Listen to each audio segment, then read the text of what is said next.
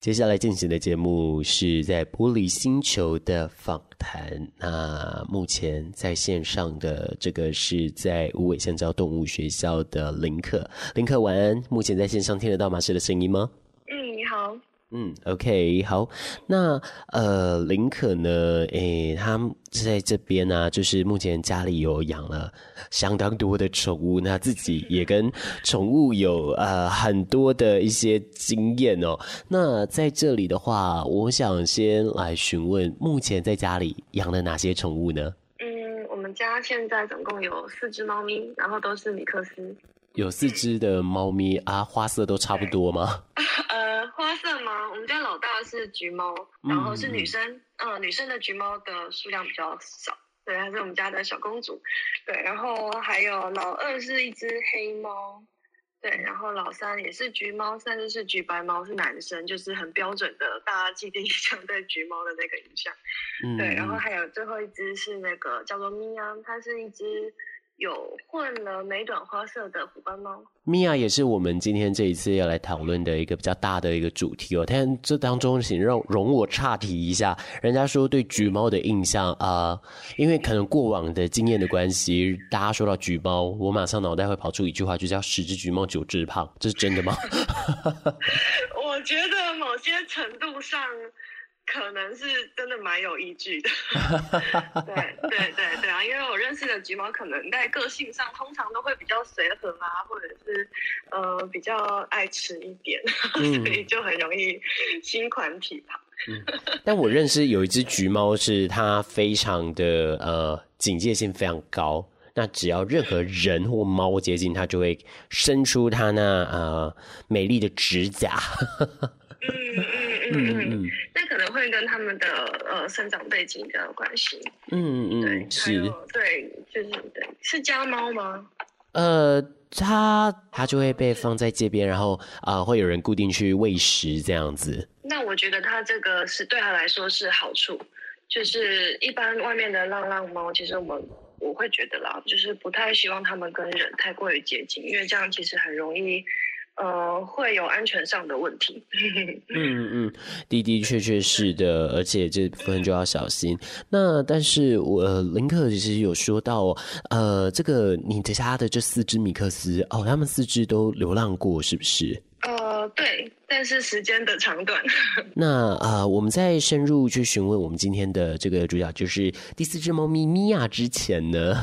我们先来聊聊哦，就是说，因为呃，就林可给我的资料啊，哎，除了你家里养好多动物之外，其实过往啊也有养过狗狗啊、猫猫啊，哎，那都有在家里的一些相关的呃告别经验。那同时之间也做了很多的这个救援流浪动物或者是救济流浪动物。的一些相关的推动或行动哦，嗯，其实啊，喜欢动物的人非常的多，那或者是说养宠物的人也很多，但是要因为宠物或者是因为喜欢动物而去做一些公益行动的，这个就真的比较少了，因为绝大部分都会是做呃偏往叫是商业的取向来做，诶，是什么样的一种？这种背景或者是什么样的一个因素，会让林可会想要来投身宠物权益的这样子的推动呢？可能在呃，比如说求学啊，或者成长的背景当中，因为我看到一些事情，流浪的动物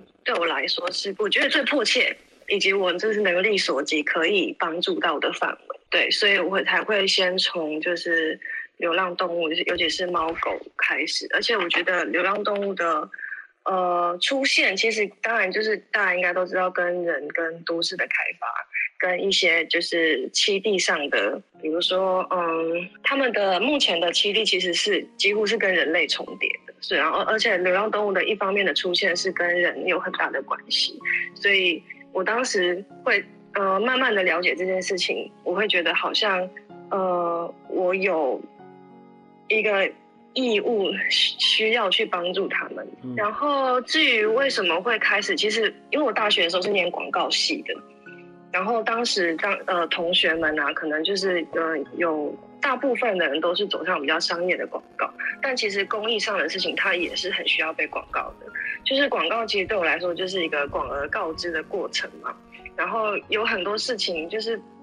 被大家忽视了。然后我当时有去访问一些呃大学时期啊，访问一些呃我们家周边的爱爸爱妈，然后我发现这些动物们的故事跟这些人的故事其实是牵扯在一起的。然后呃很少人会去注意到这些事情，对，所以我当时就觉得哦，好像自己有能力，然后呃在能力范围之内可以去做这件事这样。嗯哼哼，了解。那目前其实林可呃本身也有这个呃正式职业哦，就是在啊、呃、高雄盐埕的无尾香蕉动物学校。哎，这个听起来又是一个什么样的学校？因为我觉得如果不了解的话，会听起来好像就是专门做宠物训练的。但是啊、呃，实际一查应该不是这样吧？对，听起来很像。它其实就是一个一间呃教人的学校，然后。呃，我们这边的话，就是目前有除了中途的部分，其实很大一部分是在推出课程跟教育。因为就像我刚刚说的，呃，因为这间学校的开启跟我过去的经验，其实是我觉得想要朝向的方向是一致的。对，然后呃，很多问题在人身上，然后我们想要让动物有更好的生活，所以我们必须把这件事情回归到人的身上。对嗯嗯，然后嗯，我们会有很多就是比如说生命教育啊，就是让他呃呃大朋友小朋友都可以就是更了解跟动物生活是怎么一回事，然后动物是怎么一回事，甚至是已经了解动物的人可怎么样可以跟动物有更好的生活这样。嗯嗯嗯，呃，而且不定时就是除了这个课程之外，当然就是会办讲座哦。前一阵子我才看到，呃，其实有请了还不错的这个讲师哦，那像包含一些知名的动物纪录片的导演等等的，其实都会有被请来，然后去聊一些相关他们对议题的一些发现跟感受。所以我觉得，呃，这样当然，因为这个无尾香蕉动物学校成立时间还算是非常早嘛，对对对，就是说他还才。才刚呃，就是还没有到非常之悠久，可是这同时之间已经努力的在推行，不断的告诉我们，在这个世界上，呃，如果说想要来正视一些动物流浪的议题，或者是说一些动物权益，要从人开始做起，的的确确很多很多东西都是从人去造成而开始的，而流浪动物。就是其中之一了，但诶，就是因为讲到这个流浪动物，而因此让林可有机会跟家里目前的四只猫咪，呃，可以来相处哦。那我们今天因为时间的关系，我们要聊的是最后一只猫咪，那只猫咪叫做米娅。哎，米娅是一个什么样的猫？呃，米娅，米娅它呃是某一天晚上那天下雨，然后呃。我听到有一台卡车里面一直发出那个猫猫咪的叫声，然后我就过去看一下，然后当时就是 叫，其实这个就以人的诠释来说，会觉得他在哭啊，就他的那个叫声其实相当于很像在哭。然后我当时就是判定他应该是跟着那一台卡车，不知道被载去，就是从哪里被载过来，或者是他可能是呃被丢出来的，因为当时我其实已经。在呃盐城区那边，呃，我的我们家周边的浪浪们几乎我都认识，所以他几乎就是一个空降的状态降到我们家附近，就在我家门口对面。然后我从那天开始就就是附近在喂浪浪的时候，也会跟着一起喂它。然后我心里是想盘算的，就是要诱捕，然后结扎跟送养，这样就是我一直以来都有在做的事情。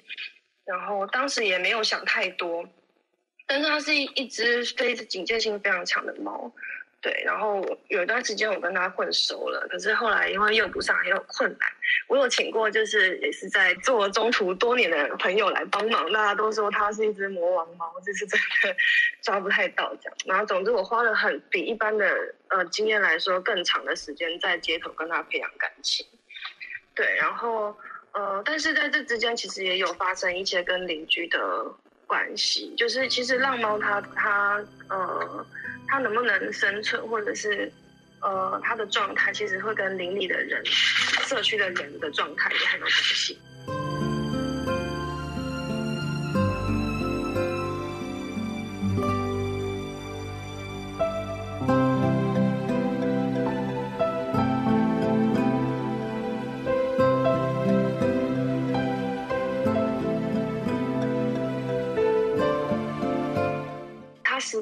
段时间，他失踪了长达八个月的时间，然后我花了很长的呃很多的力气去寻找他。对，然后呃当时是在他失踪之前，就我有发现家里的周边有不一样的人用很特殊的方式在喂猫。然后当时我也不疑有他，只觉得哦，可能就是像一般呃通常大家如果看到呃。路边有小猫小狗很可怜，然后就会喂它们，然后通常喂的方式都还蛮奇怪的。我我想说应该就是那样子。然后当时咪娅的状态是，它跟周边的呃浪猫其实感情都没有很好。然后呃我基本上只要回家，它听到我机车的声音或听到我的叫唤，它是会从远方狂奔而来。然后到后期，它其实在失踪之前啊，就是它其实每天早中晚都在我们家楼下等我，然后可能就。呃，有一些邻居就有点不太开心，对，然后他某一天就忽然的不见了，就是它是一只，就是我以我跟浪猫的关系来说，它是一个很不寻常的状态。原原本，因为它几乎就是没有什么呃领领地范围，它它每天在做的事情就是在等待我这样子而已。它不影响未来，充满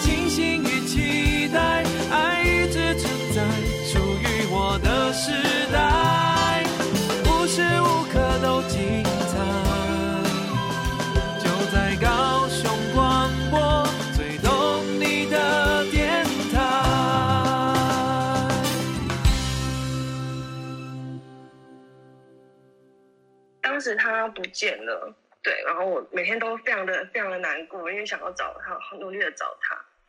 嗯，然后我当时，呃。在我们家的社区那边贴了非常多的寻猫启事，然后甚至还去了警察局，就是调了那个监视器，然后但是那个角度拍不到一套任何的事情，然后街上也没有意外的发生，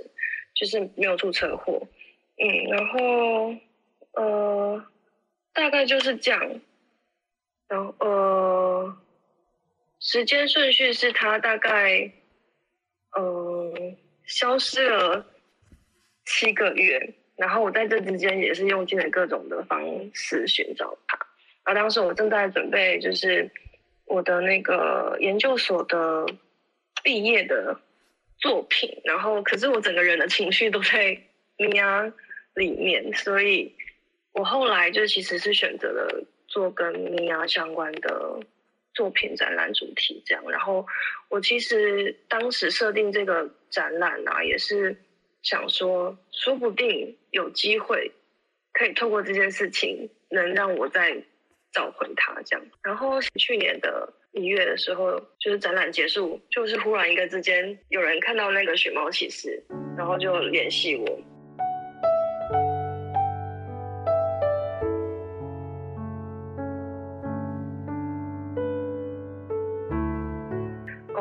一个离我们家有一点遥远的山边找到他，然后他他是他是当时有人呃在饲养吗？还是说就就是在街边这样子？他当时的状态就是在那个中山大学的学校山脚边的一个社区，然后那边有一些一群浪猫。那我我当时有跟那个附近的邻，就是居居民聊天，他们说其实很多人都会抓猫过去那边放，因为他们觉得那边有爱妈，或者是呃比较比较离市区没有那么近，所以他们就会把猫抓去那边丢。对，所以那边的状态是他跟一群浪猫，可是那些浪猫其实也都没有结扎。对，就是它是一个状态没有很好，但是有人在照顾猫的一个小社区，这样。嗯，OK。嗯好，那呃，他是在去年一月的时候发现，所以其实照时间来推断的话，就有可能是在前年的六月、七月那边啊离开的，就是在那个时候不见的。那个时候不见的一个状态是什么时候呢？你可那他的那个整个过程，你可以形容一下，包含说可能像是说你那一天是平日上班呐、啊，那可能回家你没有遇到他等等之类的，类似这样的一个情况，能帮我们形容吗？因为我当时就是准备随时要诱捕它的状态，我甚至连它的主人都我当时要帮它中途嘛，我连就是接下来我如果顺利诱捕到它的下一任的主人，就它其实是我已经把它找好的，然后当时那个主人还就是有来我们的街上看它，然后又有帮它取名叫做浪花这样，然后我心里就想说，我已经帮你找到家人，就是你接下来会有一个幸福的猫生，然后可是因为诱捕一直都不是很顺利这样，然后呃。当时是已经准备好，就是再一次的诱捕了，所以在那之前，我跟他也是培养了好几个月的，哦，好几个月嘛，可能没有好几个月，一两个月的感情，所以他当时是呃每天都在我们家门口等我的状态。可是因为他很警戒，所以他没有办。当时呃，我可以分享有一次我第一次诱捕他的时候，我当时其实是可以抱他的状态，然后但是他小时候可能不知道。就是受过什么创伤？当时他，我把那个笼子啊藏在一个他看不到的位置，这样。当时我本来想说要把它放进去，结果他斜眼一瞄到那个笼子的样子，他整个就爆抓狂，然后把我咬的，就是全身都流血。就是我从来没有就是 呃中途或是在接猫的诱捕这件事情有遇到这么惨烈的，真的很惨烈。我当时还就是去清清创啊，打破伤风，什么弄了很久。好，反正就是在失踪前啊，他其实已经是一个，我觉得状态还不错，就是已经还蛮亲人的，应该说很亲人的状态。然后他每天都会躺在那个我们家楼下前面的那个变电箱上面，然后甚至是已经会就是有一点点松懈的状态在睡午觉，就我看得出来他的状态是好的。对，然后我真的其实那一两天觉得哦好，就是下一次的休假要。要来再做第二次的诱捕，这样，对。然后在那之前呢，前几天就是我有发现我们家门口地板就是有一个很大的类似箱子的盖子，浅箱子，然后里面有放罐头这样。但是就像我刚刚说的，就是我觉得就可能只是有人觉得它可爱，然后放在那边就是要要喂它这样，所以也不疑有它，因为就是。某一次午休吧，我回家哦，然后就一如既往的，我就叫它啊喵喵。那它通常都是会从呃，如果如果他不不在我视线范围之内，然后他突然听到我叫他，他一定会冲过来，而且就是非常热情的狂奔冲过来的那种。总之那天就是没有，我当时也觉得嗯，可能嗯状态不错吧，去附近溜达了这样，对，然后但没有。连续两餐都没看到他，我当时其实就觉得有点不太对劲，我就开始问邻居，然后邻居就跟我说啊，前昨天还有看到他啊，前天还有看到他啊，什么什么的，对，然后过了第三天，我就觉得就是已经事态不对了，对，所以我差不多第三天开始就，呃，我几乎有一在我们家附近几乎是挨家挨户的去拜访。就是看到邻居就闻，所以大家都知道我在找猫。对啊，差不多是这样子的情景。嗯，那呃那天找到他的一个状态又是怎么样呢？他是啊、呃、在白天看到他的吗？还是那当时整个从遇呃知道他在那，然后到你真的可能或许骑车，或许你是任何方式过去，哎，那一个整个一个故事，他如何出现在你面前的？嗯，其实，嗯，当时的是有一位小姐，她传了简讯给我，我也是在上班的状态，我就收到简讯说，哎呀，小姐，这个，呃，我有看到你的寻猫启事啊，然后，呃，我在我们家附近看到是类似的猫咪，但其实在这之前，我已经收过非常多这样的讯息，在这个漫长的八个月之间，我已经收到了蛮多类似的消息，然后我去看，或者是对方传照片过来给我，就是明显的就不是他。然后我当时看到这个，已经心里 没有什么起伏了。就这件事情对我来说，我觉得好像已经要过去了。对，然后毕竟就是也办了展览，然后该做的也都做了。我我已经不太会去想说他是不是真的走了，或者是怎么样。就是我觉得他已经可能离开我的生命这样。然后。我当时收到那个讯息，真的是心里没有任何的波澜，已经没有任何的波澜了。然后直到他那个小姐，她后来又传了影片给我，然后看到那个影片，就是看到那影片，我整个就是心脏都停了好几秒，哎，呃，就是影片里面的米娅，她已经不是我认识的那个米娅，她已经就是瘦瘦了，然后身上可能也有一些伤痕或者是秃毛这样，我我觉得很奇怪，就是我看到他那样子，我我一样是一秒就认出他。对，然后我看他的动作，还有他的他的声音，跟他说话的方式，就是以我跟他这么很很长的感情，然后以及他不见得这八个月，其实我对他的那个想念，跟一直不断回放跟过去跟他的记忆的这个东西，其实就是让我一看就知道那个是他。走进时光隧道，踏遍每个街角。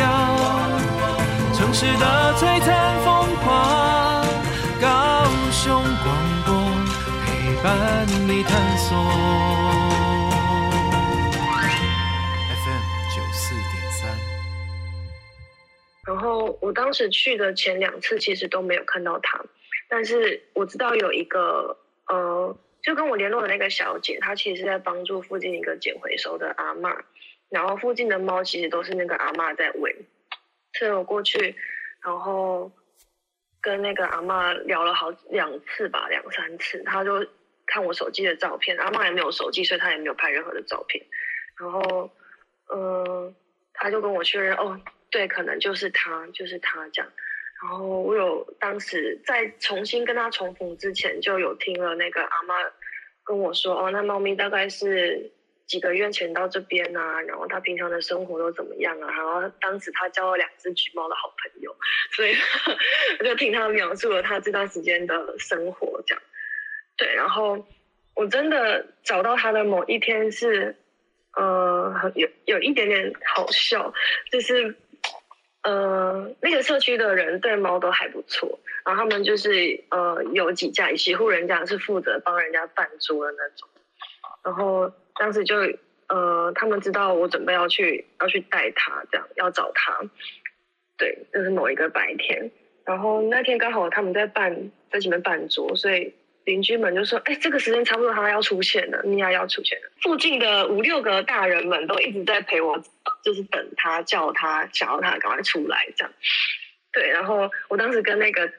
跟我联络的姐姐跟阿嬷在在找他，就就有一个大哥，就是负责饭桌的大哥，他就拎着一根是鸡一条鸡肉，然后跟我说：“哦，看到他了！”从跑过来跟我：“刚刚看到猫猫了。”然后他说：“他在这前面，在前面。”然后我们就一行人，我不知道怎么跑过去要找他的时候，后面还跟着一堆人。对，然后他就说：“我刚刚有给他吃鸡肉，就是他现在在某一个某一个就是骑楼前面这样对，然后。我就心里很激动，想说终于要要看到他，然后我可以更确认是不是他这样。然后当时他就蹲在了一个蹲在骑楼下面，然后但是他对人其实非常的警戒的状态。然后我一看到他，然后我就说，我叫他米娅，就是跟我以前在就是街边叫那个米娅是一样的那个叫法。然后他忽然他嘴巴叼了一条鸡肉嘛，然后那个鸡肉就他就发出一个。哇的声音，然后鸡肉掉到地上，然后他整个脸就是惊讶的、吃惊的状态。然后我当时其实心里就非常的激动，然后我相信他他也是。可是因为我刚刚说我后面跟了很多人嘛，所以大家陆陆续续来。然后米娅就很害怕，他就赶快掉那个肌肉，然后就跑去躲起来了这样。然后但是我当时就觉就确定就是就肯定就是他。对，所以呃，这是重新又再见到他的时刻。仰望未来的隐隐期盼，将希望的声音打开。我不孤单，因为有你陪伴。只要收听高雄广播电台 FM 九四三。就像我刚刚说的，就是他其实是一有点魔王的猫咪，就是他很聪明，非常聪明，所以我们都是经验老道的人了。可是，呃，用用那个各种方式诱捕，其实就是都蛮困难的。我几乎清晨，就是我看他的作息跟我自己呃上班时间可以可以安排的时间，我清晨啊还有深夜几乎都在等他。然后我做了诱捕，大概将近有三四天哦，几乎反正我几乎都觉得我没什么睡觉。我还请了就是其他的帮手来帮忙。对，然后想说不行，就是因为当时我判断他其实刚可能前阵子有生完小孩，但是以我对他的观察，就他是一只不会照顾小孩的猫咪这样。嗯，然后呃，我们当时也找不到有小猫，所以就觉得嗯不行，还是以以赶快带到米娅为重，因为呃最后牵扯到其实如果没有结扎的猫咪，它在外面的生活其实会非常的。是非常痛苦的，嗯，所以我就觉得当下我既然已经事隔八个月，然后有这个缘分，然后我我这次一定要不管怎么样都要带到它这样，嗯，然后呃，我的朋友也是当时也是几乎都没什么事要在帮助我，然后一直到那个附近在之前照顾他的那个阿嬷，他就看不下去，他就说：“你们为什么不要把他？”他其实用台语，那我台语不是很好，他就说那都个傻逼，然后 我想说不可能，我怎么可能？他已经这样子警戒的状态，他怎么可能就是把他散，就是推进去那个笼子里面这样？对，然后总之我们就把又某一天也是也是雨天哦，哦对耶，也是雨天。好，反正就是嗯。我在上班快要下班的时间，那个原本跟我联系的那个小姐就突然打给我，然后我就想说发生什么事情了，是不是有抓到这样？然后她跟我说抓到了，在笼子里面。我就说啊，怎么抓到的？然后他们就说那个阿嬷真的把它散一遍，对，所以他就真的用他觉得 OK 的方式，就是把它关到笼子里面的这样。对，我其实也是借助了那个可能照顾他也好几个月的阿妈的之力，阿妈的神之力，把他带到了这样。嗯，你有没有觉得你其实是遇到魔法阿妈？我觉得很有可能呢。对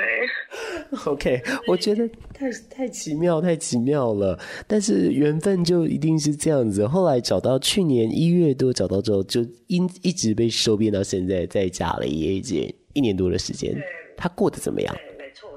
嗯，但他其实就是一只，就是我说他过去不知道发生什么事情，就是他其实是一个，呃。我可以，呃，应该说他过去铁一定是有创伤，然后加上跟我们相处这段时间也是一波三折，然后，呃，他的身体状况也不是也是不是很好，所以他其实这一年来一年多来，其实都是慢慢的在跟我我啊跟我们家的猫重新建立他的嗯自信吗？就是怎么样好好的当一只猫的状态，所以我其实每天都有看到他的进步，所以觉得就是。看到他都还是觉得啊，好神奇的，对啊，他会好好的来调整他的猫际关系，这样子。嗯，没错。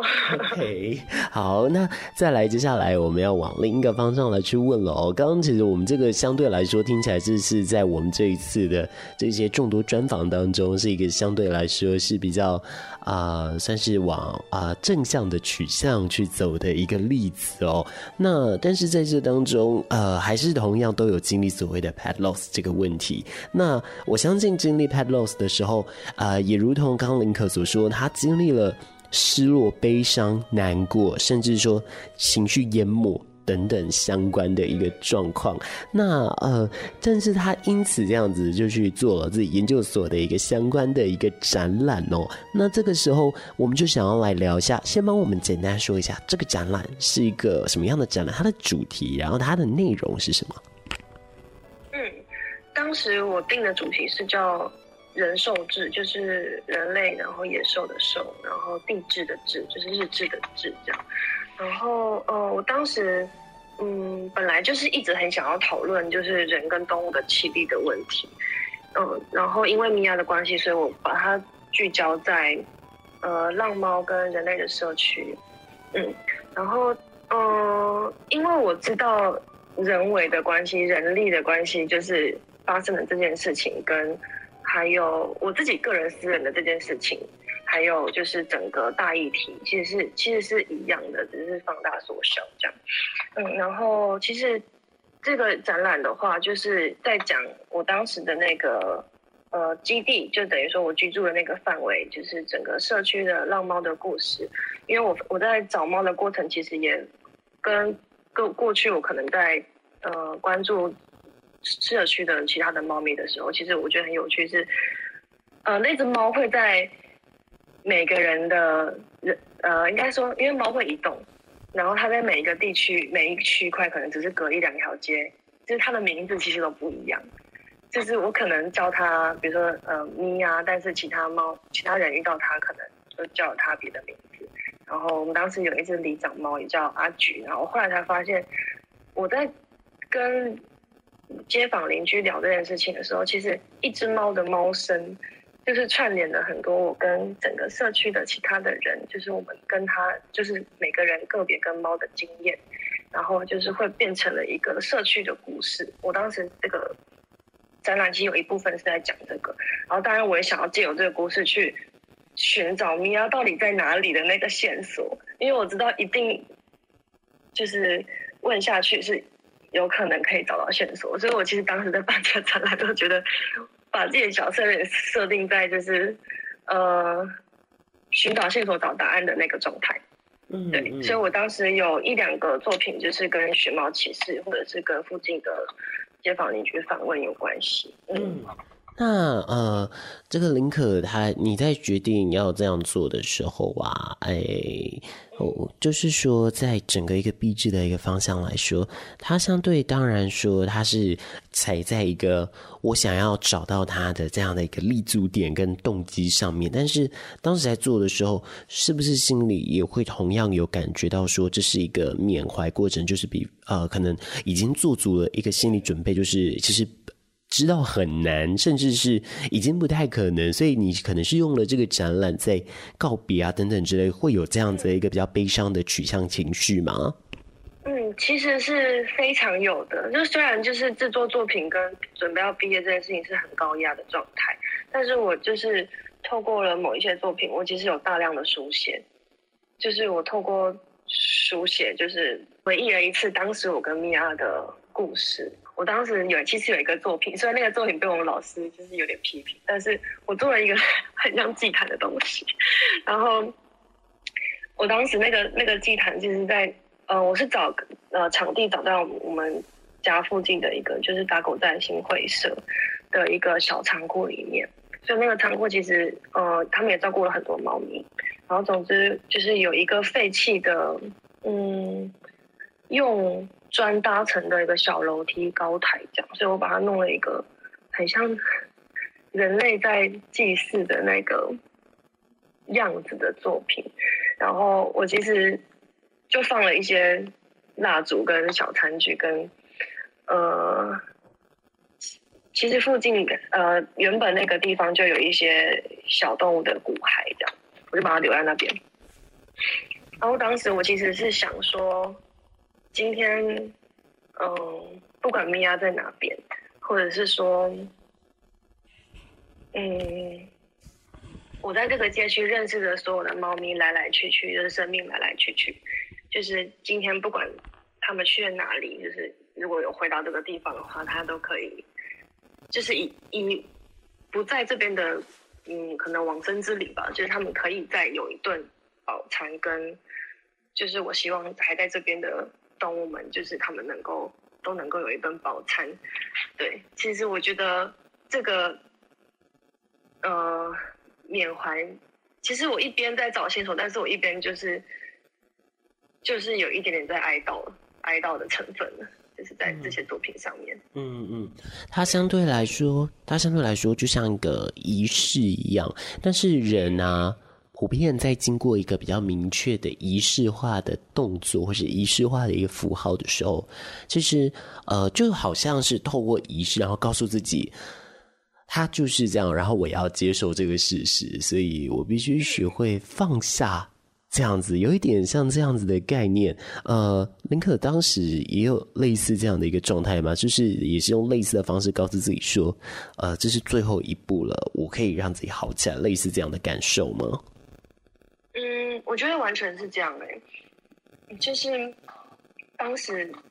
当然就是不止一件，好几件作品其实都围绕在米娅，然后。我自己在这样的东西的堆叠上面，就是我告诉自己，你你真的能做的都做了。我在想说，如果这段当时我是觉得这个这场展览结束，就要好好的放下。一边的好像在伤心里面鼓舞自己，就是真的就是你尽力了这样。所以就的确就是呃，同时间两种都来兼具，让自己可以比较好受这样子哦。但当然了，我后来啊、呃，事实也呃让很多东西实现到了林可的身边。那以林可的状态来说啊，其实啊、呃、不免俗让我想到之前的访宾哦，他也是在讲跟他宠物相关的故事，只是他。的故事是宠物最后是离世的，所以他才因此去做了相关的一个呃硕士的一个论文创作。那在这当中，他应用了戏剧的一个呃工作方的概念，叫做 The Very Moment。这个 The Very Moment 呢，就是所谓的那种最精华十分钟。那每一个人、每一只动物跟他每一段关系，它都有一个很精华的十分钟。可是这个东西，它就是呃存在于关系里面，它就是因为发生了一些呃。特殊的建立上的关系，所以他才可以拥有这样子的 the very moment。那我相信，其实呃，林可跟米娅之间已经啊、呃，我相信一定有很多的这一种时刻了，非常多的 very moment 了，对啊。只是说呃，当真的去点出来，去找出一个的时候。嗯，或许有一点难啦，但是去找出来的时候，你会慢慢发现到说，哎，这个似乎就是你自己心中很贴心，然后甚至也很开心的东西，甚至像有的时候，或许也是米娅来送给林可礼物哦。那啊、对啊，以现在林可的状态而言啊，就是现在又持续在这个无尾香蕉动物学校来做。那啊、这边我们在访谈的最后，我们聊了一些关于仪式感，我们聊了一些。啊、呃，关于说正面的一些影响啊等等的，最后我们想要聊到，就是借由您的经验告诉我们，啊、呃，这个无尾香蕉动物学校，我们诚如前面所说的，它是来教导人来对待动物。那你觉得它对您的影响是什么呢？因为它那那边它给的是正确观念嘛，可是以林可的经验来说，已经几乎是近乎正确了。那剩下的或许也就是所谓的迷思的导正而已了。但是除了这些之外，无尾香蕉动物学校，哎，对于林可的这个影响来说，您觉得是又是什么呢？嗯，我觉得，呃，我其实。虽然就是一直以来都有在做呃救援或者中途的东西，但其实对一些真的站在无时无刻在第一线上的人来说，就是算算是还算是小朋友。但是呃，我觉得像我们这样子，就是因为看到这件事情，觉得就是必须要身体力行去做的第一线上的行动的来说，其实你看到这么多的生命在街上，或者是这么多的。即便是家中的动物啊，比如说像呃链龙犬，就是铁链在，就是一生都在被链住的，在生活的所谓的宠物狗，就是它也是有的。在这么多样的生命的，就是你看到这个生命的状态，其实你会很心急，就是因为你看见了，所以就是很多人在做这件东西，就是会一直不断的冲到前线上去，然后很容易，嗯、就就是呃会弄得很很疲累，然后都觉得啊。就是救一个算一个这样，然后但其实，呃，这间学校对我来说最重要的是，它让我学习，就是练习要慢下来，就是，呃，因为教育这件事情不是一触可及的，就是它是一个很长时间的的培养，所以在这间学校救援跟中途也许不会是第一要务，就是它对我来说是一个让我练习。慢慢的踏稳步伐的一个状态，嗯嗯嗯，一切当然都是慢慢来，那啊、或者是轻轻的来去处理它，或许才能借此去达到我们意想的呃不到的一个效果，甚至是可以更接近我们更明确的那一个目标哦。我们访谈已经到了最后了，那最后啊、呃，我想就林可的一些相关的一个专业经验呢，我们最后想问问看，就是说呃，其实对于宠物啊，不管说是呃 pet loss 或者是宠物的这个遗失等等好多好多任何的情绪，甚至遇到任何的情况，其实啊、以林可来说，您有没有什么对于这一方面是需要呼吁的呢？或者比方说，可能、呃、有动物啊、呃、失踪，但是有很多人其实没有采用比较正确的方式，因而可能错失了一些时间啊，亦或是说呃，甚至用了一些更呃大。呃，惊吓到不管是其他动物，或者是其他的身边的一些呃街坊邻居等等的一些相关的状况，以你来说，你有一些相关建议吗？我觉得失踪的经验就是，我觉得那是一个抱持一个信念吧，不要轻易的放弃。然后关于就是呃离世的部分啊，其实呃我我以前也是一开始在做这件事情的时候，对一些动物的离开，呃会觉得呃很挫折。或者是那个创伤很很难复原，也是可能要花很长甚至几年的时间去去调试这样。但其实，呃，动物的离开到后来你会发现，那个其实它依然是一个爱的延续，就是它是会活在你接下来的生命当中。